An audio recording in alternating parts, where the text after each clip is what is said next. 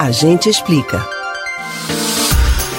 Promover o bem de todos, sem preconceitos de origem, raça, sexo, cor, idade e quaisquer outras formas de discriminação é um dos objetivos fundamentais colocados pela Constituição Federal Brasileira. Além do que é determinado em lei, não só no Brasil, mas em outras partes do mundo, parece muito óbvio que organizações que ameacem a integridade de um povo não devem existir. Mas esse entendimento não é alcançado por pessoas que defendem regimes e práticas como o nazismo e o antissemitismo. Você conhece esses conceitos? A gente explica. O ponto de partida é a discriminação.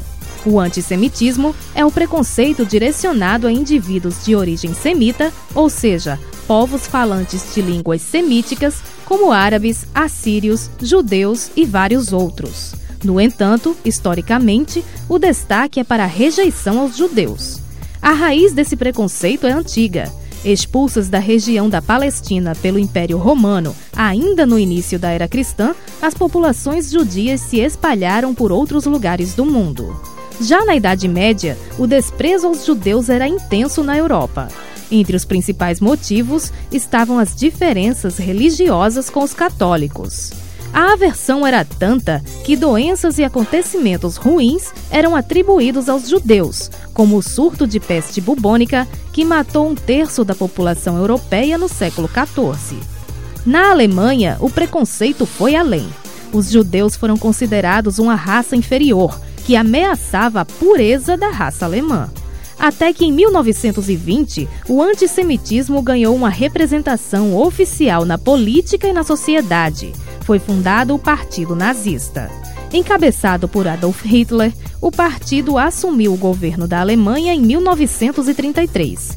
A partir daí, uma série de perseguições, que depois foram legitimadas pelas chamadas Leis de Nuremberg, foram praticadas contra os judeus que viviam no país. Todo esse horror culminou em um dos episódios mais vergonhosos da história da humanidade, o Holocausto.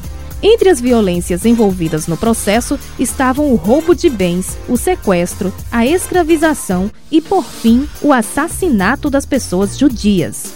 Assim, durante a Segunda Guerra Mundial, que durou de 1939 a 1945, os nazistas chegaram a matar cerca de 6 milhões de judeus. Indivíduos com deficiência física, ciganos e homossexuais também eram assassinados por serem vistos como outros possíveis poluidores da raça alemã. Embora todo esse absurdo pareça um passado distante, ainda há, nos tempos de hoje, quem defenda esses conceitos, aliás, preconceitos, e pior, que busquem uma representação oficial dessas ideias dentro da sociedade. Você pode ouvir novamente o conteúdo desse ou outros A Gente Explica no site da Rádio Jornal ou nos principais aplicativos de podcast: Spotify, Deezer, Google e Apple Podcasts. Betânia Ribeiro para o Rádio Livre.